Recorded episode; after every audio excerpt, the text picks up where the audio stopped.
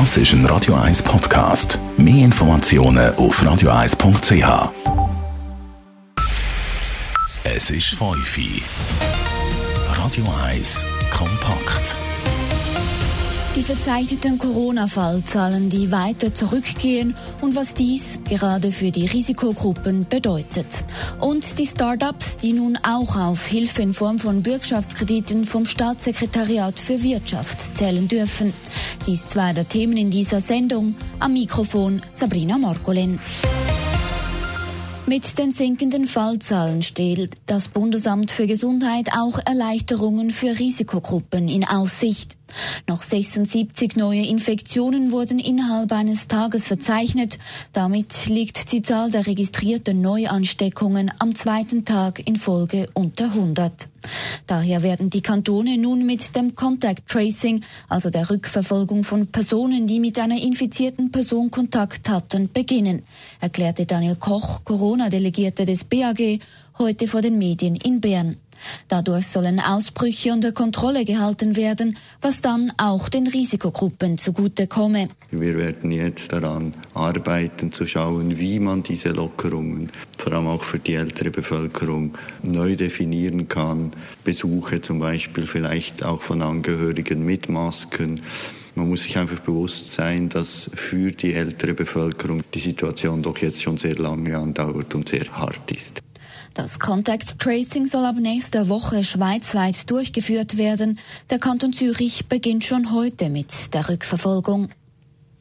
Seit heute tagt das Parlament an der außerordentlichen Corona-Session.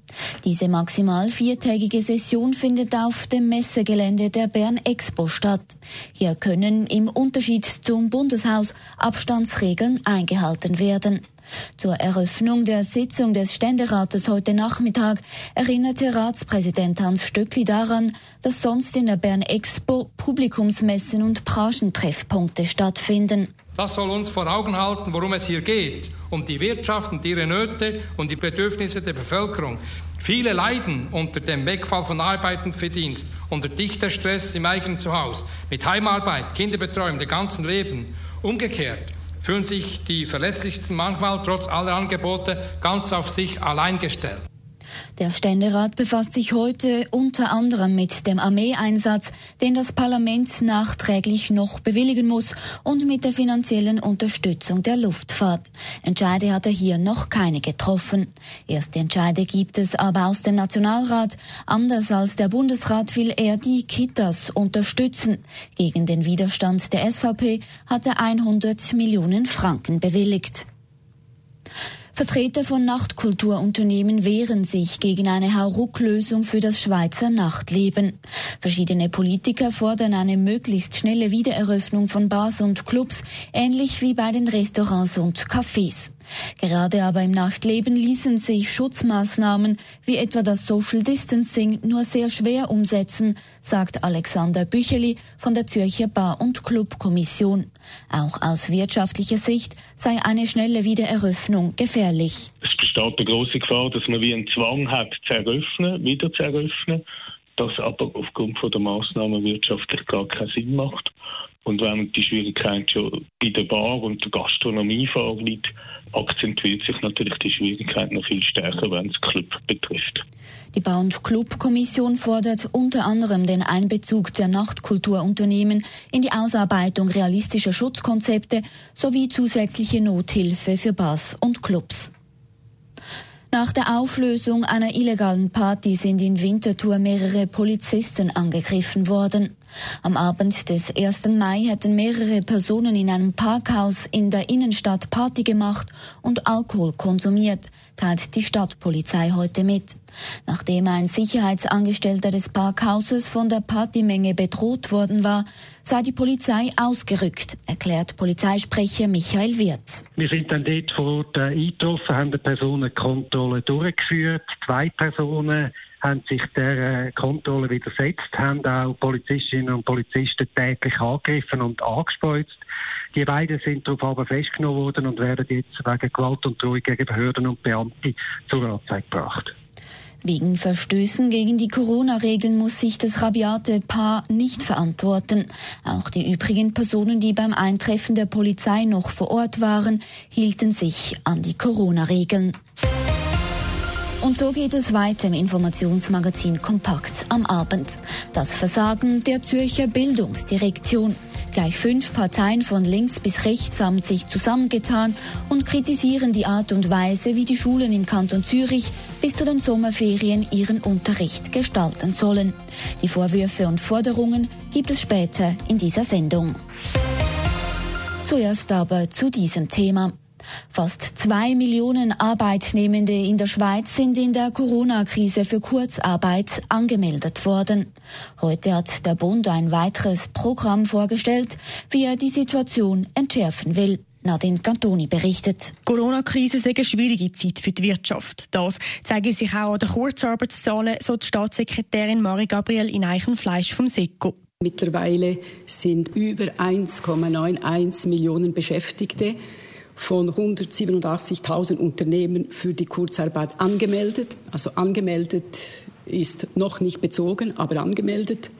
Und diese Zahlen sind natürlich historisch und zeigen das Ausmaß der Krise schonungslos auf.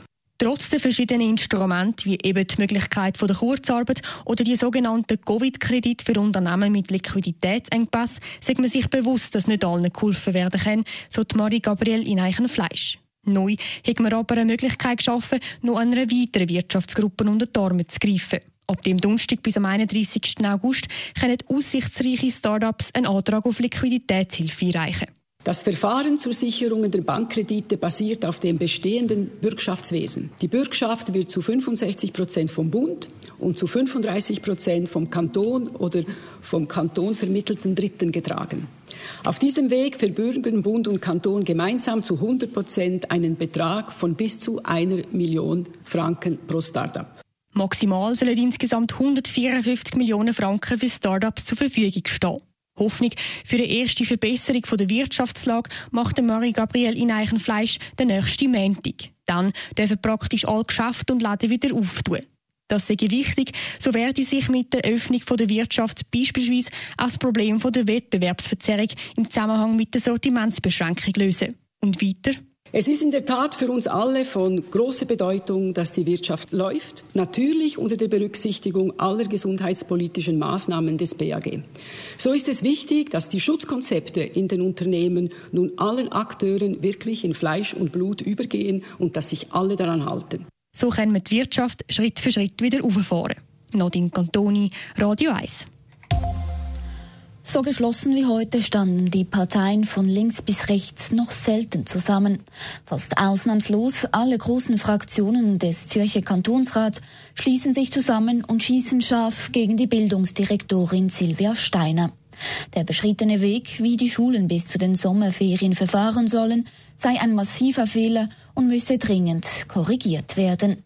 Einzelheiten von Elena Wagen die SP, die SVP, die FDP, die Grünliberalen und die AL über drei Viertel vom Kantonsrat also findet einheitlich, Zitat, die Bildungsdirektion hat bei der Wiedereröffnung der Schulen versagt. So ist zum Beispiel die Kinderbetreuung nicht mehr einheitlich geregelt. Am Montag werden ja auch viele Eltern wieder müssen arbeiten. Die Kinder die sind aber nur halbtags in der Schule. Das kritisiert allen voran der Fraktionschef der SP, Markus Späth. Und Gleichzeitig wird auch gesagt, es soll im Wesentlichen auch nur noch für die sein, die wichtige Jobs haben.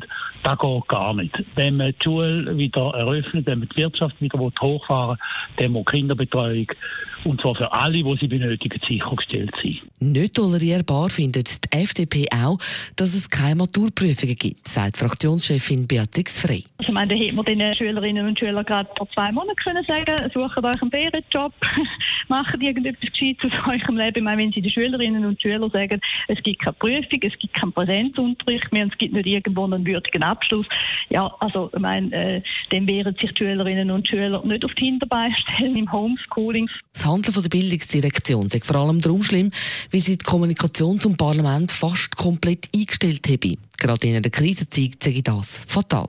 Auch gegenüber Radio 1 gibt die Bildungsdirektion kein Interview. Die Partei von der angegriffenen Bildungsdirektorin Silvia Steiner, CVP, sagt aber heute Morgen dazu im Kantonsrat, Erstens hatten berufstätige Eltern schon vor Corona selber dafür zu sorgen, wie sie die Betreuung sicherstellen.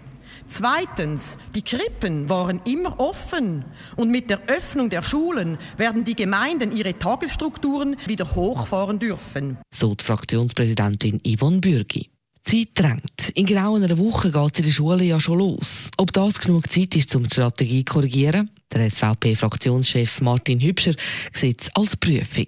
Der Bund hat auch korrigierend wirken nach seinem ersten Beschluss. Das erwarten wir jetzt von der Bildungsdirektion. Da können wir jetzt schauen, ob sie tatsächlich auch in der Lage ist, so schnelle Entscheidungen zu fällen. Morgen hat die Bildungskommissionssitzung. Spätestens dann wird erwartet, dass Silvia Steiner dazu Stellung nimmt oder vielleicht sogar schon erste Entscheid korrigiert. Elena Wagen, Radio 1. Radio 1 Börse wird Ihnen präsentiert von der Toyota Lexus Schlieren. Koch sei Dank.